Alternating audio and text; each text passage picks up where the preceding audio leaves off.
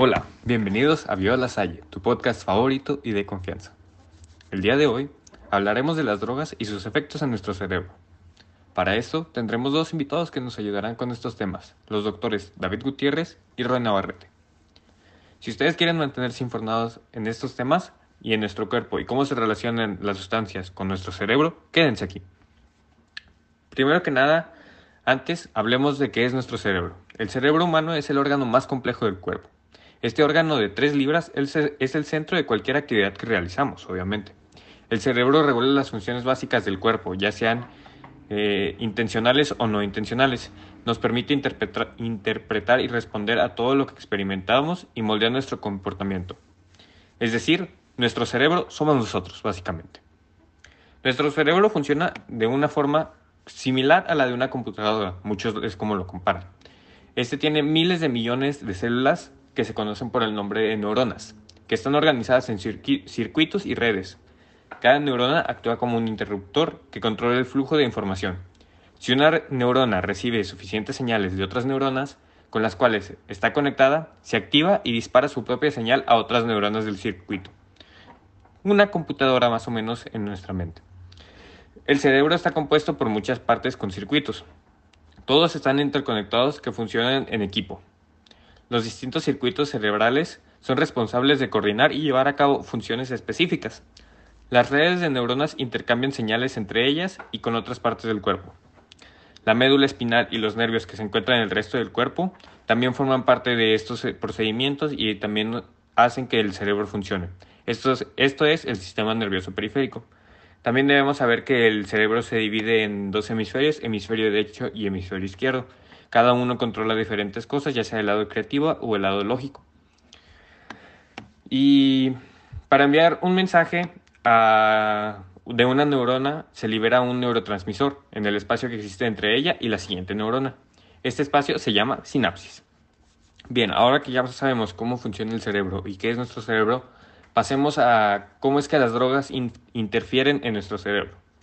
Las drogas interfieren en la forma en que las neuronas envían, reciben y procesan las señales que transmiten los neurotransmisores.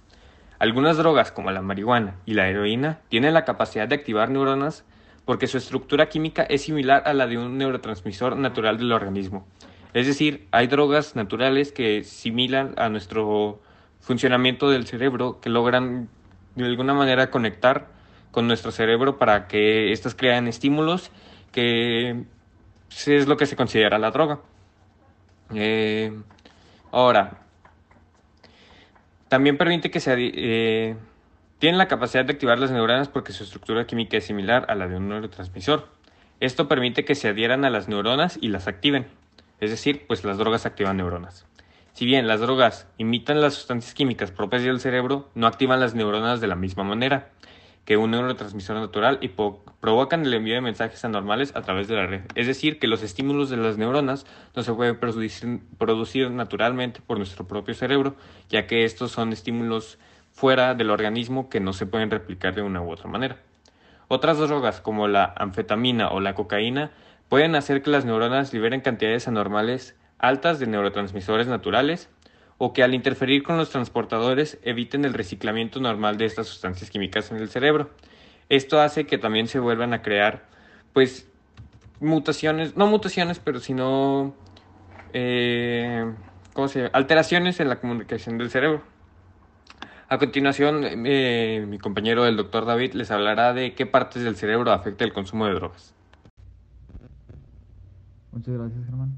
Bueno, a partir de la información valiosa y concreta que nos compartiste, yo les voy a hablar sobre dos temas muy importantes. ¿Qué partes del cerebro afecta el consumo de drogas? Las drogas pueden alterar zonas importantes del cerebro que son necesarias para funciones vitales y pueden impulsar el consumo compulsivo propio de la drogadicción. Las zonas del cerebro afectadas por las drogas incluyen los ganglios basales, que cumplen una función importante en las formas positivas de motivación, incluidos los efectos placenteros de actividades saludables como comer, interactuar socialmente o tener actividad sexual. Las drogas generan hiperactividad en este circuito, lo que produce la euforia que se siente al consumirlas. Pero cuando la presencia de la droga se repite, el circuito se adapta y disminuye su sensibilidad, lo que hace que a la persona le resulte difícil sentir placer con algo que ya no es la droga. La amígdala extendida cumple una función en las sensaciones estresantes como la ansiedad, la irritabilidad y la inquietud, las cuales son características de la abstinencia una vez que la droga desaparece del sistema y motiva a la persona a volver a consumirla.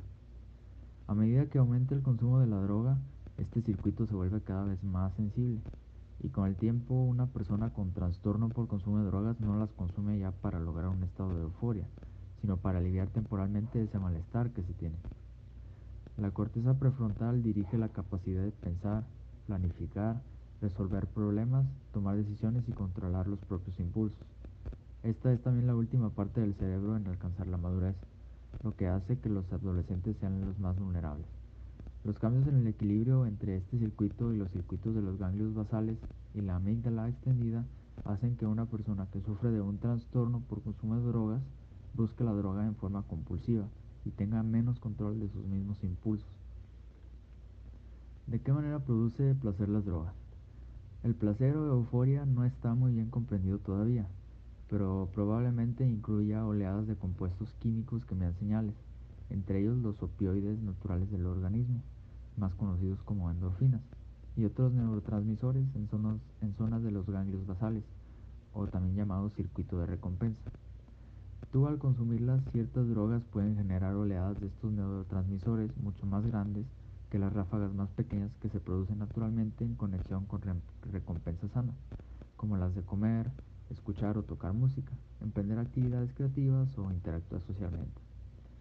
Bueno, a continuación los dejo con el médico Roy y les platicará de qué manera refuerza la dopamina el consumo de drogas. Bueno, ahora es mi turno. Primero hablemos del cómo la dopamina refuerza el consumo de las drogas. Ok, recapitulemos un poco. Las drogas incluyen oleadas de compuestos químicos, los cuales envían señales entre los opioides naturales y otros neurotransmisores. Estas son más grandes y fuertes que las que se producen normalmente. Así es como se produce el placer al consumirlas. Y ahora, relacionándolo con mi tema, el cerebro está cableado para aumentar las probabilidades de que repitamos las actividades placenteras. El neurotransmisor dopamina es un componente esencial de este proceso. Cada vez que el circuito de recompensa se activa a raíz de una experiencia sana y placentera, una ráfaga de dopamina envía la señal de que, está, sucediendo algo importante y es necesario recordarlo. Esta señal de la dopamina crea cambios en la conectividad de las neuronas que hacen que resulte más fácil repetir la actividad una y otra vez sin pensar en ello, lo que lleva a la formación de hábitos. Las grandes oleadas de dopamina les enseñan al cerebro a buscar drogas y a dejar de lado otras actividades y fines más sanos. Y para finalizar, hablemos del por qué las drogas son más adictivas que las recompensas naturales como comer, socializar, hacer actividades que te gustan, etc. Lo que el cerebro es que manda más atención, o sea, más neurotransmisores a las zonas que más le interesan, siendo estas las drogas, así que produce menos neurotransmisores para la recompensa natural. Es por eso que las personas se notan más apagadas, sin motivación y deprimidas. En este tema se pueden hacer varias analogías que pueden hacer más fácil entenderlo, como la diferencia que hay al susurrar algo en el oído al gritarle a un micrófono, siendo el susurro la recompensa natural y el grito el consumo de drogas. Bueno, esto fue todo por el podcast de hoy. Muchas gracias Germán por habernos invitado. Esperamos que no sea la última vez y los esperamos el siguiente jueves que un de un tema que se relaciona mucho con esto.